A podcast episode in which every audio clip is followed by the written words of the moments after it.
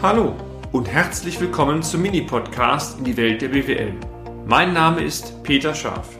Ich bin Unternehmensberater mit Leib und Seele und gemeinsam gehen wir den Problemen der BWL auf den Grund. Kurz, kompakt, unverständlich.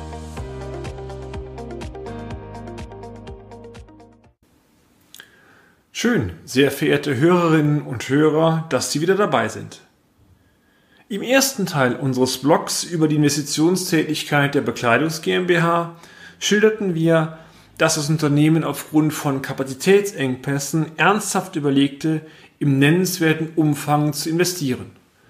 Um das Thema nennenswert noch einmal zu greifen, das Unternehmen hatte ein Anlagevermögen von etwa 6 Millionen in der Bilanz und das Investment, was jetzt in die Hand genommen worden ist, waren auch noch einmal rund 5 Millionen, also vereinfacht, wir reden fast an einer Verdopplung der Produktionskapazitäten, also gemessen an diesem Unternehmen selber ein großer Schluck aus der berühmten Pulle. Dieses Investment sollte dann durch externe Experten konstruktiv kritisch durchleuchtet werden. So kamen wir ins Spiel. Heute möchten wir darüber berichten, wie denn unsere Herausforderungen waren und wie wir uns diesen gestellt haben. Für uns ist immer eine Frage wesentlich, ehe wir über Zahlen überhaupt reden. Stimmt denn die strategische Ausrichtung? Vielleicht kennen Sie das. Sie haben eine Idee, nennen wir es mal flau, setzen Sie um und hinterher stellen Sie fest, dass der Bagger, die Maschine vielleicht hübsch ist, ein paar Knöpfe mehr hat, auch ein, das eine oder andere kann, aber letztendlich dieser Bagger mit ihren übrigen Leistungen, die sie anbieten, wenig zu tun hat, beziehungsweise in der Summe das, was in die Hand genommen worden ist, am Ende vielleicht nicht produktiv unbedingt und damit sinnvoll ausgegeben wurde. Vor diesem Hintergrund haben wir zunächst uns ausführlich mit der Geschäftsführung über die strategische Ausrichtung des Unternehmens in Zukunft unterhalten. Was genau waren denn die Investitionsmotive? Worin besteht die Unternehmensstrategie? Passt das Investment in die geplante strategische Ausrichtung in Zukunft? Wie nachhaltig erscheint uns denn die strategische Ausrichtung gerade auf einen Langfristtrend raus ausgerichtet? Unser Ziel, mein Ziel war eindeutig, meine Damen und Herren. Wenn die strategische Ausrichtung nach meiner Sicht als belastbar angesehen werden kann, und oder das Investment nicht in die beabsichtigte Strategie passt, dann wären alle Zahlen der Welt unnütz. Die weichen Daten waren einmal mehr entscheidend. In diesem Punkt konnten wir die Ampel bei unserem Mandanten auf grün setzen. Das Investment war von der Geschäftsführung unserer Ansicht nach sehr gut durchdacht und strategisch auch ausbalanciert überlegt. Im zweiten Schritt haben wir dann die Buchhaltung gebeten, uns einmal sämtliche Kosten für das Investitionsvorhaben zusammenzustellen. Dieses Budget wurde dann konstruktiv kritisch gemeinsam mit dem Mandanten hinterfragt. Wurde tatsächlich an alles gedacht? Wurde eine Sicherheitsreserve vielleicht eingeplant? Schritt 3. Durch Anwendung der gängigen staatlichen Investitionsrechenverfahren, ich darf beispielsweise mal die Kostenvergleichsrechnung, die Gewinnvergleichsrechnung oder auch den Return on Investment nennen, ging es letztendlich darum, auf Basis von konkreten Zahlen eine Aussage hinsichtlich der Vorteilhaftigkeit des Investments zu erhalten. Auch das haben wir erfolgreich umgesetzt, mit dem Mandanten besprochen. Jetzt kommt eine der ganz entscheidenden Größen aus meiner Sicht, nämlich die Bestimmung und Ermittlung des notwendigen Finanzbedarfs. Ich hoffe sehr, meine sehr verehrten Damen und Herren, dass Sie mit solchen Problemen nicht konfrontiert worden sind bisher. Sie investieren etwas, denken, Sie kommen mit Summe X hin und am Ende stellen Sie fest, das Investitionsvolumen, was da am Ende auf dem Tisch liegt, liegt deutlich über dem Budget, was Sie ursprünglich geplant hatten. Das ist übrigens so, als wenn sie ein Haus bauen und sagen, prima, bis zum Obergeschoss komme ich, aber fürs Dach habe ich kein Geld mehr. Das sind dann die Zwangslagen, die keiner reinstellen möchte. Und wenn Sie eine Bank fragen, den Rest zu finanzieren, wird die Bank auch selten sagen, prima, du bist spitze. Oftmals wird es zwangsweise gemacht, aber der erste Image-Schaden fürs Unternehmen, der, der ist dann bereits da. Es galt also folglich, das mit der Durchführung verbundene Investitionskapital betriebswirtschaftlich übrigens meine ich den Anlage- und den Umlaufkapitalbedarf, vernünftig abzuschätzen und zu quantifizieren. Es zeigten sich folgende Punkte. Erstens, die aus der Kostenvergleichsrechnung ableitbaren laufenden Belastungen für das Investment waren sehr hoch. Eine Fehlinvestition hätte folglich entsprechend negative Auswirkungen auf die Ertragslage des Unternehmens gehabt. Zweitens, die Gewinnvergleichsrechnung haben wir im konkreten Fall so modifiziert, dass die mit dem geplanten Investment verbundenen Auswirkungen auf die Umsatzerlöse, also Stichwort Expansion, nicht berücksichtigt wurden. Es wurde vielmehr ausschließlich das Kostenbudget genommen, was die Investition verursacht, also die Aufwendungen aus der Kostenvergleichsrechnung, und dazu nur gegengerechnet, welche Positionen mit dem neuen Investment gespart werden können. Ich möchte ein Beispiel geben. Einige Komponenten mussten bisher an andere Unternehmen verlagert werden, weil die Maschinen, zum Beispiel das Nähen von Kleidungsstücken, selber nicht zuließen. Diese Kosten konnte man der GMV greifen. Es gab eigene Konten, wo diese Kosten gebucht wurden. Und da die neuen Maschinen dies ermöglichten, war klar, diese Positionen fallen weg. Und diese Beträge konnten dann von uns entsprechend ertragserhöhend oder kostenmindert gegengerechnet werden und wurden auch berücksichtigt.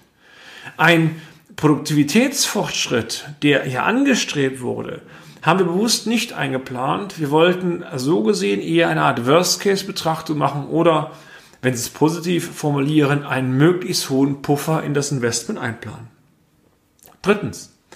Selbst unter Berücksichtigung dieser engen Auslegung der Investitionsrechnung zeigte sich, dass die bestehenden Erträge des Unternehmens, also das, was heute bereits erwirtschaftet wurde, sich reduzieren. Das muss ja bei so einem Investment auch sein.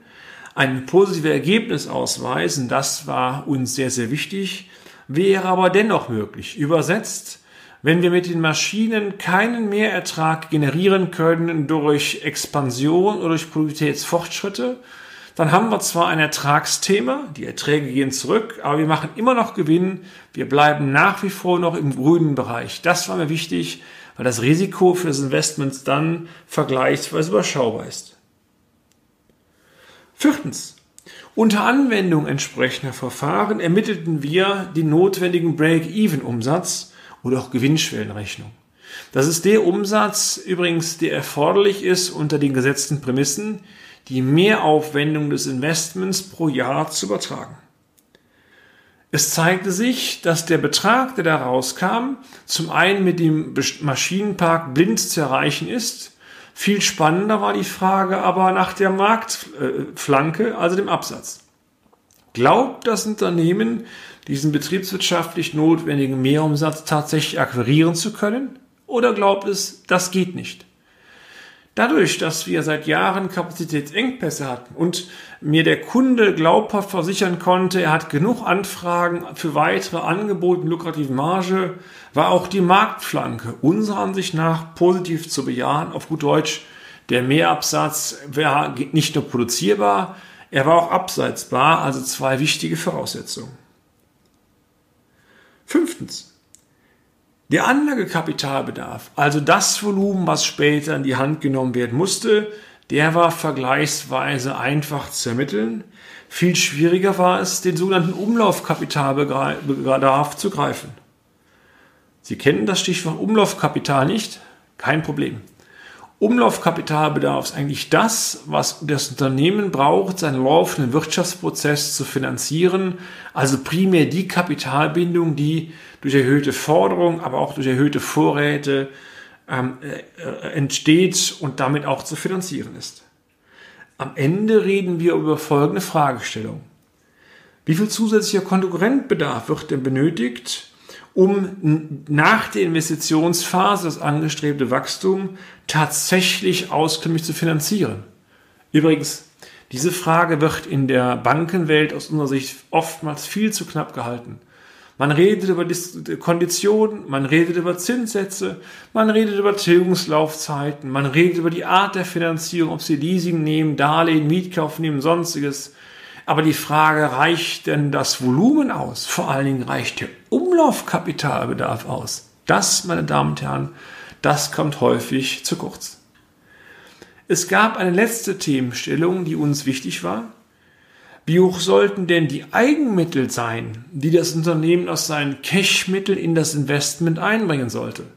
Ist übrigens meistens eine Frage, wo man sich mit den Finanzpartnern sehr stark, nennen wir es mal, prügelt, denn aus Sicht eines Finanzpartners nachvollziehbar ist immer die, der Wunsch, möglichst viel Eigenmittel reinzubringen, weil einfach das Risiko für mich als Finanzier gering ist aus Sicht des Kunden ist es oftmals ratsam, möglichst wenig einzubringen, um diese Cashmittel als, nennen wir es mal, Sicherheitsreserven Unternehmen zu belassen. Für unseren Mandanten standen aber noch zwei wesentliche Fragen im Raum. A. Welche Finanzpartner sollten überhaupt angesprochen werden, um dieses Investment zu finanzieren? Und B. Wie hoch wird denn meine private Haftung sein, wenn ich so ein Ding von 5 Millionen nochmal gerade oben drauf packe? Stellen Sie sich mal vor, eine Hausbank würde den Vorstandsvorsitzenden oder die Vorstandsvorsitzende eines DAX-Konzerns persönlich in die Haftung nehmen, für die Verbindlichkeiten des Konzerns zu haften. Wir sind uns einig, ein totales Unding, würde keiner unterschreiben.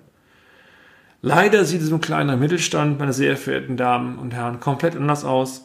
Die Hausbank verhaftet das Unternehmen und den Unternehmer, die Unternehmerin mit und das noch größtenteils mit dem Privatvermögen. Wenn sich also ein so großes Investment als Fehlentscheidung herausstellt, dann leidet im schlimmsten Fall nicht nur die Firma darunter, ja, vor allen Dingen geht es dem Gesellschafter selber an den Kragen, übrigens gerade dann, wenn er die Geschäftsführung selber trägt. Das Risiko, ein solches Investment einzugehen, ist folglich im Vergleich zu dem Investment eines DAX-Konzerns aus unserer, meiner Sicht um ein Vielfaches höher. All diejenigen Unternehmer und Unternehmer, die das kennen, die dürften dies vermutlich aus trauriger Erfahrung heraus bestätigen. Sie möchten wissen, wie es weitergeht? Natürlich, aber im nächsten Beitrag. Und damit sind wir auch schon am Ende des heutigen Podcasts. Haben wir Ihr Interesse geweckt? Fein. Dann besuchen Sie uns doch einmal auf unserer Homepage unter www.scharf-office.de und schalten Sie auch beim nächsten Mal wieder ein auf eine kleine Reise in die Welt der BWL. Ihr Peter Scharf.